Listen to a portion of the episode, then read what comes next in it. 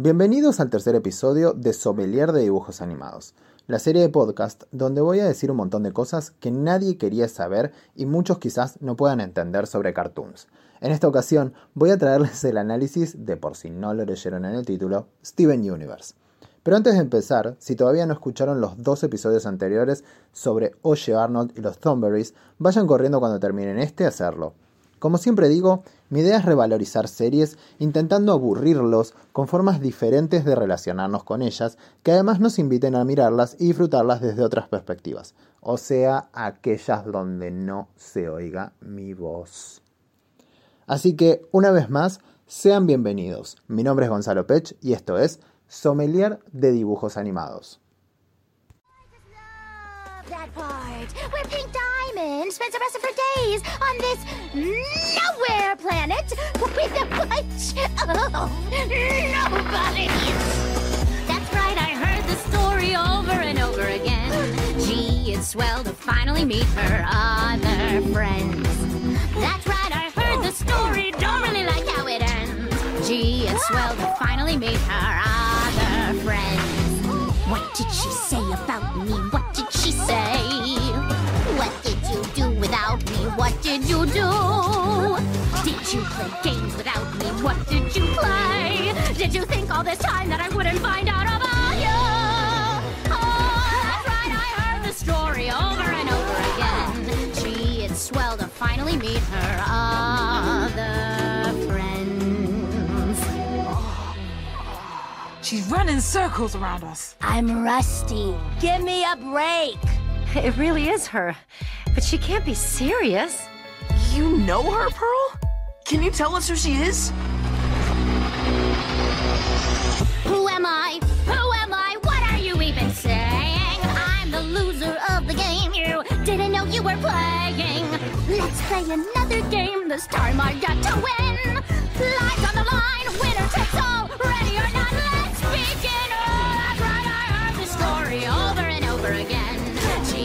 swell to finally beat her other friends. Oh, right. I heard the story. Don't really like how it ends.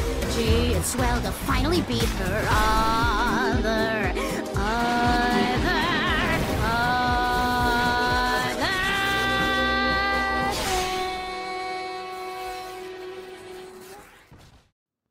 Bueno, decidí comenzar el podcast por la canción Other Friends, que en lo personal me resulta la mejor de la serie, aunque en realidad pertenece a la película, la cual encima no voy a analizar en este episodio.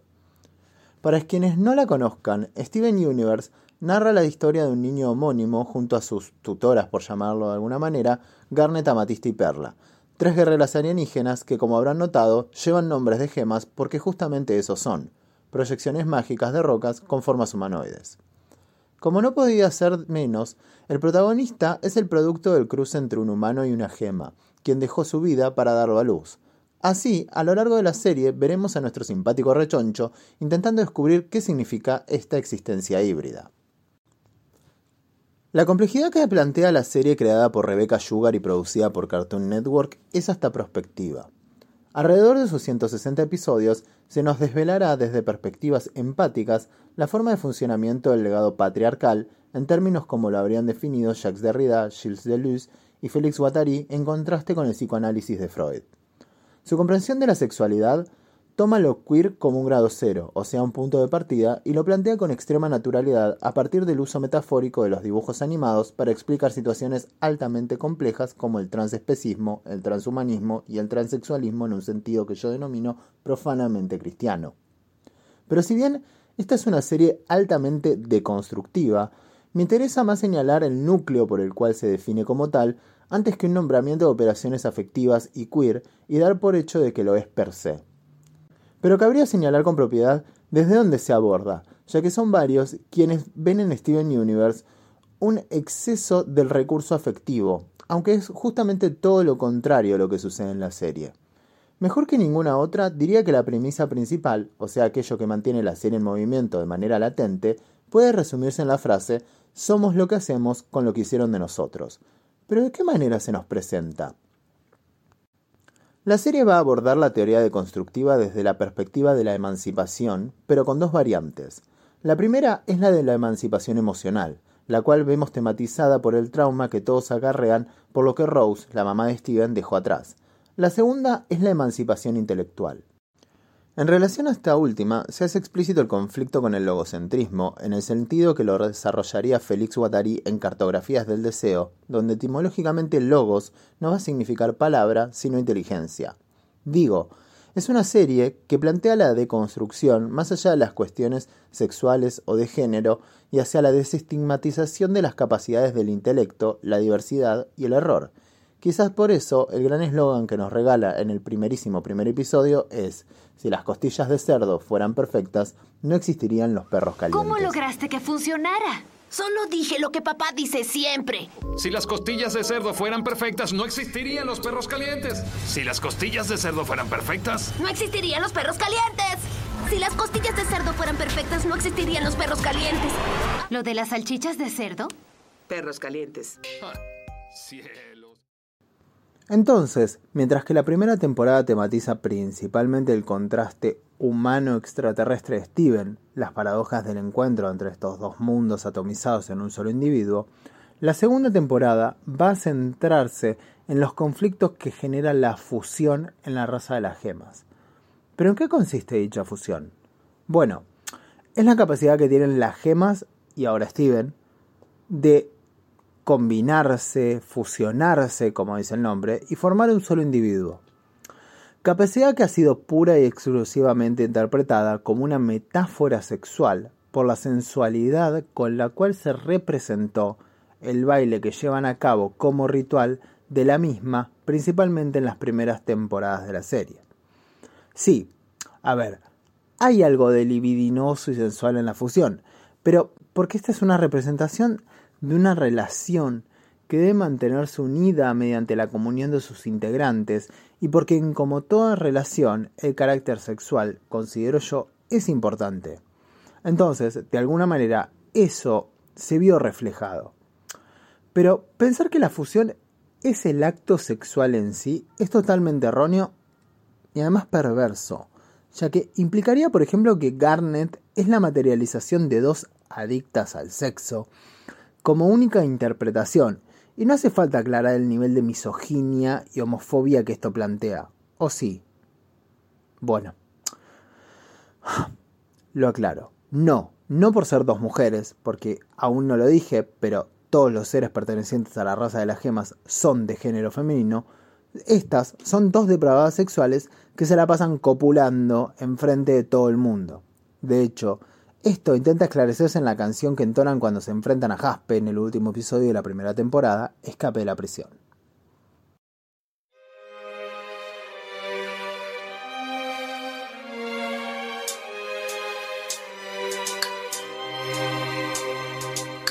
Yo soy Garnet, fusionada. Y nunca perderé una batalla con alguien como tú, porque soy mucho mejor. Y cada parte de mí dice pateala. Tus reglas nunca vamos a seguir. Ven hacia mí sin ninguna de tus tontas armas. Luchemos solo tú y yo. Luchemos una contra dos. Vamos, intenta golpearme si es que puedes. No ves que esta batalla es en serio. Puedo ver el odio que te causa eso. Solitaria sin amigos, yo lo entiendo. No destruirás lo que tenemos. Juntos por siempre, así estaremos. Si tú nos separas, nos uniremos. Y siempre seremos mejores que tú. Estoy hecha de a,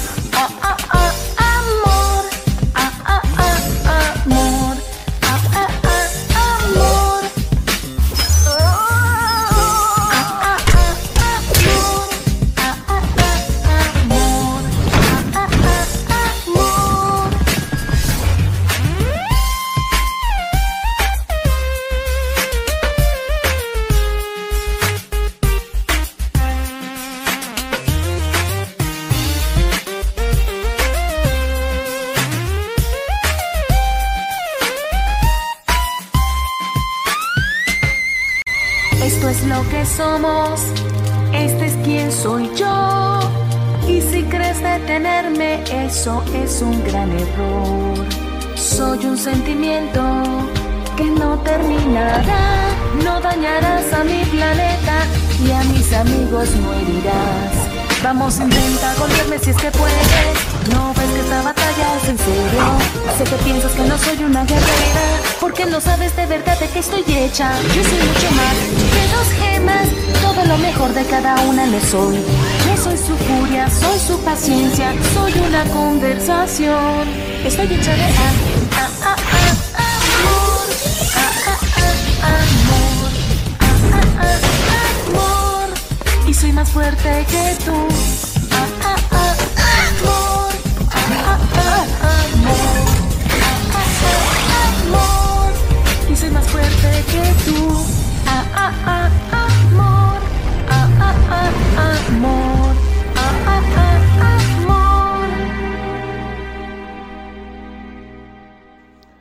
Además, en relación a esto y a lo que ya mencioné de Watari, concretamente, podría dar dos ejemplos entre la tercera y la cuarta temporada.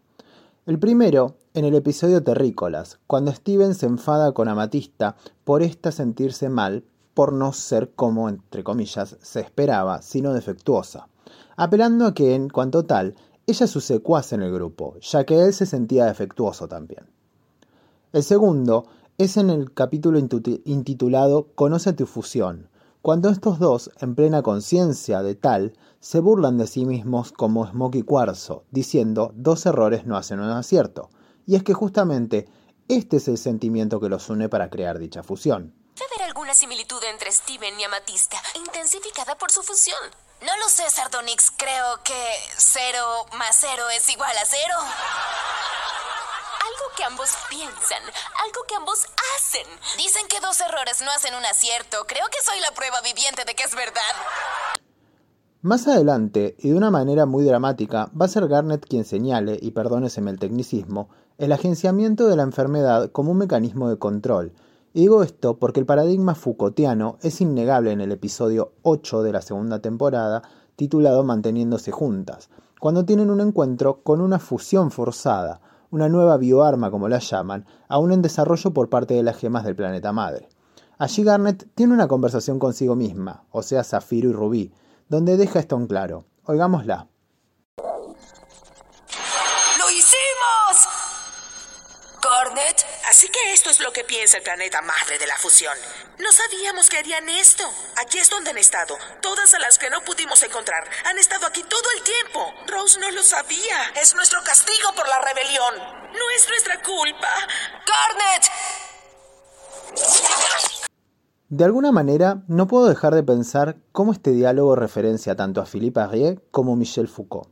El primero en su libro Morir en Occidente describe los mecanismos político-afectivos por los cuales en la Edad Media se termina de establecer la religión católica como predominante en dicha parte del mundo, a partir de señalar la peste negra como un castigo divino, aquí homologado con quienes gobiernan el planeta de las gemas, las diamantes, representación de la deidad. En el caso de Foucault, desde el reconocimiento del sistema médico como una estructura de control y poder biopolítico.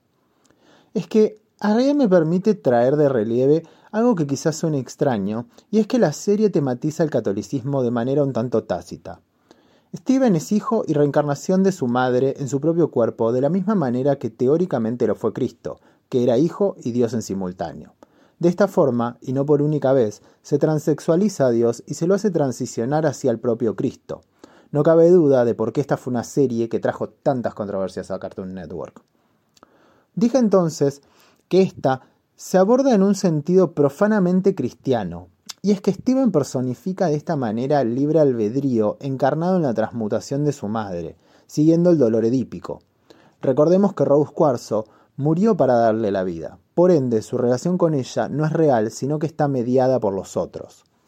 Mientras que Cristo nació para morir y eximir a los hijos de Dios de un pecado que éste les confiere, Steven es la vida a través de la muerte de su madre. De esta manera plantea lo político en lo personal, en lo afectivo, principalmente en la relación a la ya mencionada emancipación emocional, mientras que el catolicismo se plantea, como ya dije desde Aries, como un sistema de dependencia. La muerte de Ross Cuarzo simboliza todo lo contrario.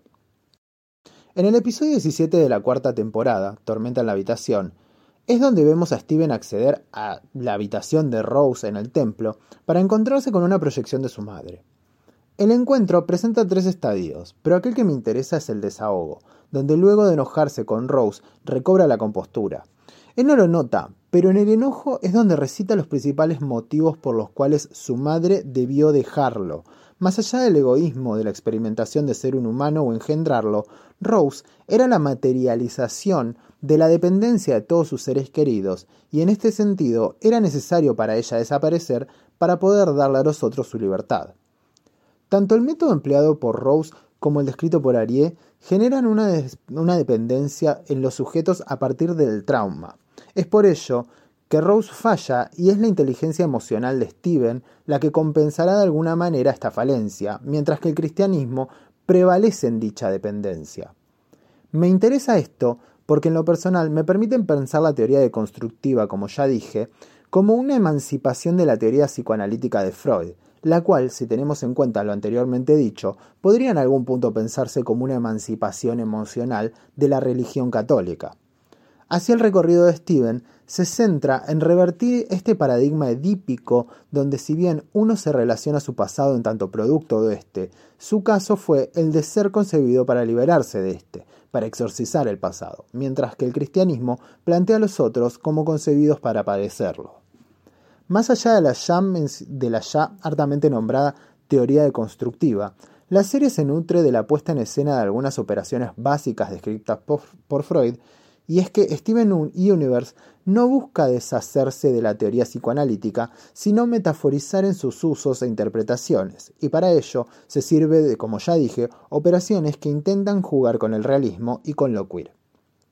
De alguna manera, la serie genera una, cuadratización de la representación, donde se pone en juego un sentido de vigilancia heterotópico.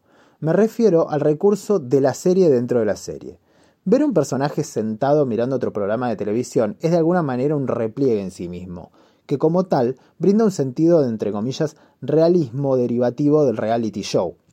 Por absurdo que suene, esto se ve reforzado por capítulos que nos cuentan la cotidianidad y psicología de los personajes, como en el cuarto episodio de la primera temporada, Desayuno Juntos, donde simplemente se tematiza lo que el título indica.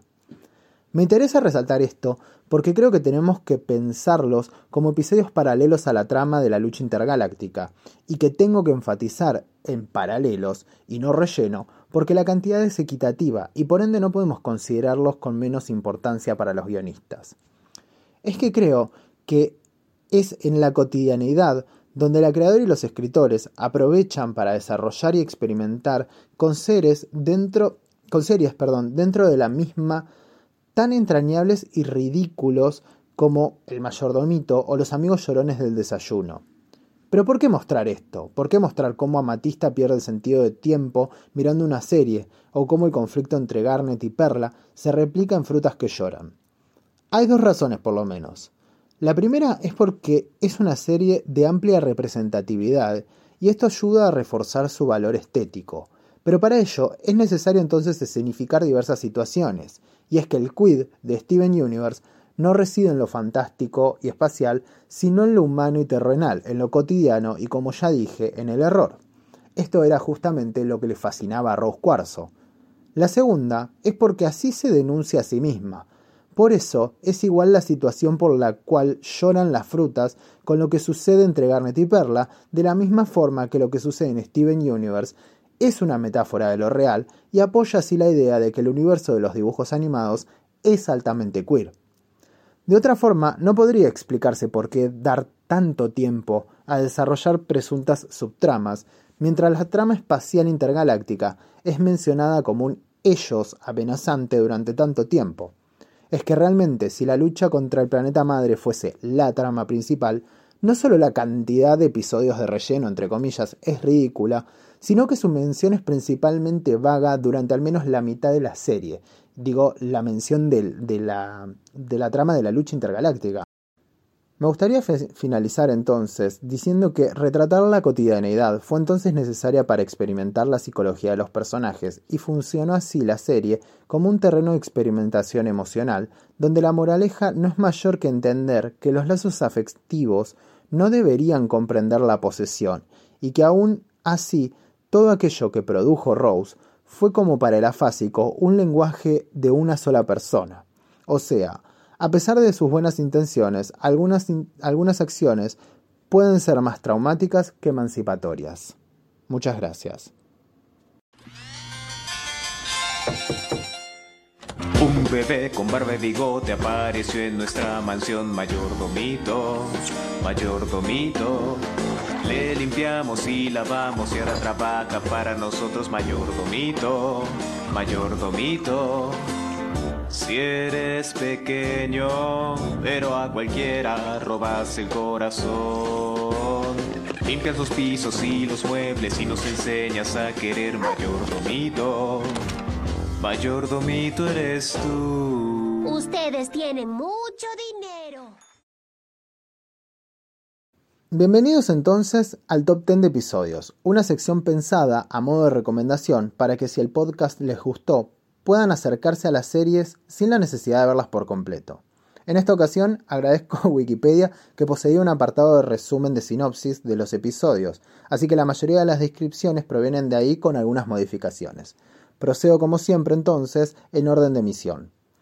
De la primera temporada, llegando casi hacia el final, voy a remarcar el episodio 41, intitulado El Club del Terror.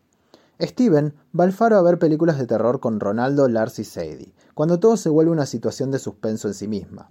En este episodio podemos ver ejemplificada la memoria afectiva y el trauma. Luego, los episodios 51 y 52, el regreso y escape de prisión. El dúo de episodios que da fin a la primera temporada, y ya mencionados en el análisis, donde Steven ayuda a evacuar Ciudad Playa frente a una invasión del planeta madre por parte de Peridot y Jaspe.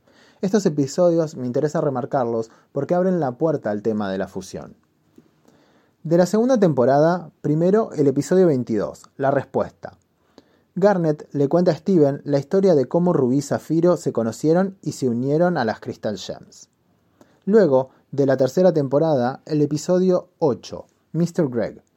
Después de que Greg, el padre de Steven, repentinamente gana una gran cantidad de dinero, lleva a Steven y Perla de vacaciones a Empire City. Sin embargo, Perla tiene problemas para soltar su resentimiento por la relación de Greg con Rose Cuarzo.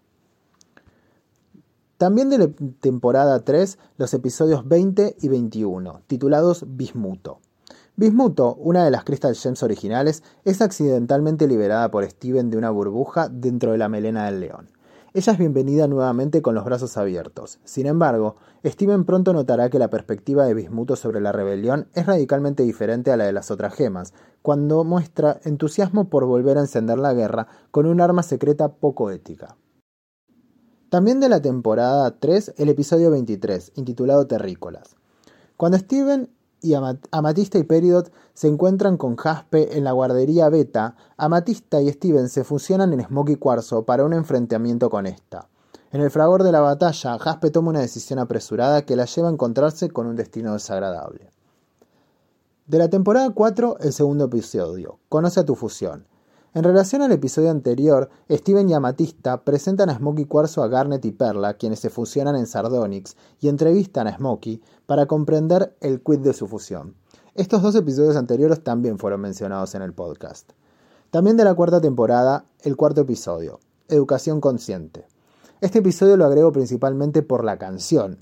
Steven y Connie actúan, perdón, continúan su entrenamiento de combate y practican la lucha mientras se funcionan como Steboni. Sin embargo, cuando la abrumadora culpa de Steven y Connie por los eventos pasados se interponen en su camino, Garnet les ayuda a encontrar paz interior. Así que vamos a escuchar esa canción que es la razón por la cual agrego este episodio aquí.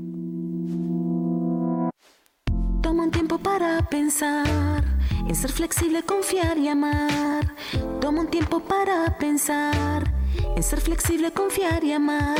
Empiezo a pensar y tal vez te alarme lo que dirán para dañarte tu forma de actuar. No fue agradable, dije cosas que son como un enjambre y oh, pierdes visión, la sensación,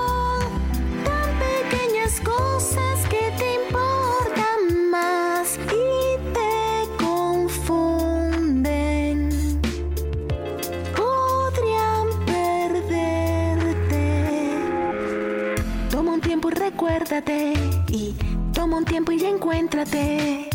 Toma un tiempo y pregúntate si así nos vamos a alejar.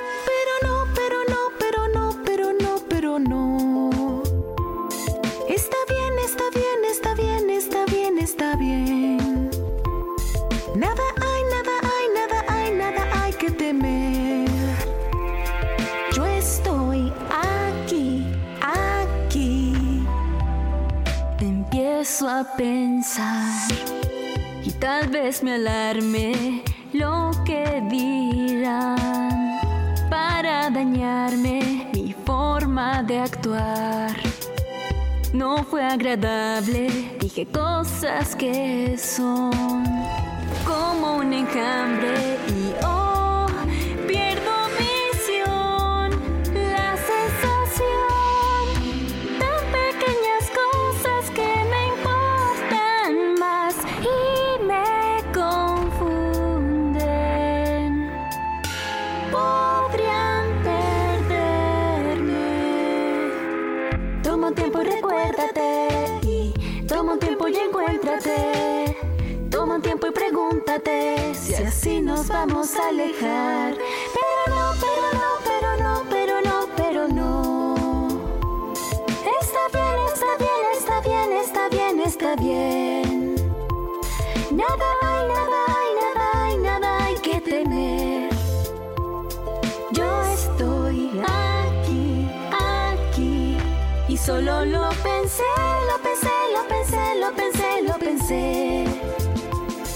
Está bien, está bien, está bien, está bien, está bien. Los veremos, veremos, veremos, veremos pasar. Desde aquí, aquí. Toma un tiempo para pensar en ser flexible, confiar y amar. Toma un tiempo para pensar en ser flexible, confiar y amar.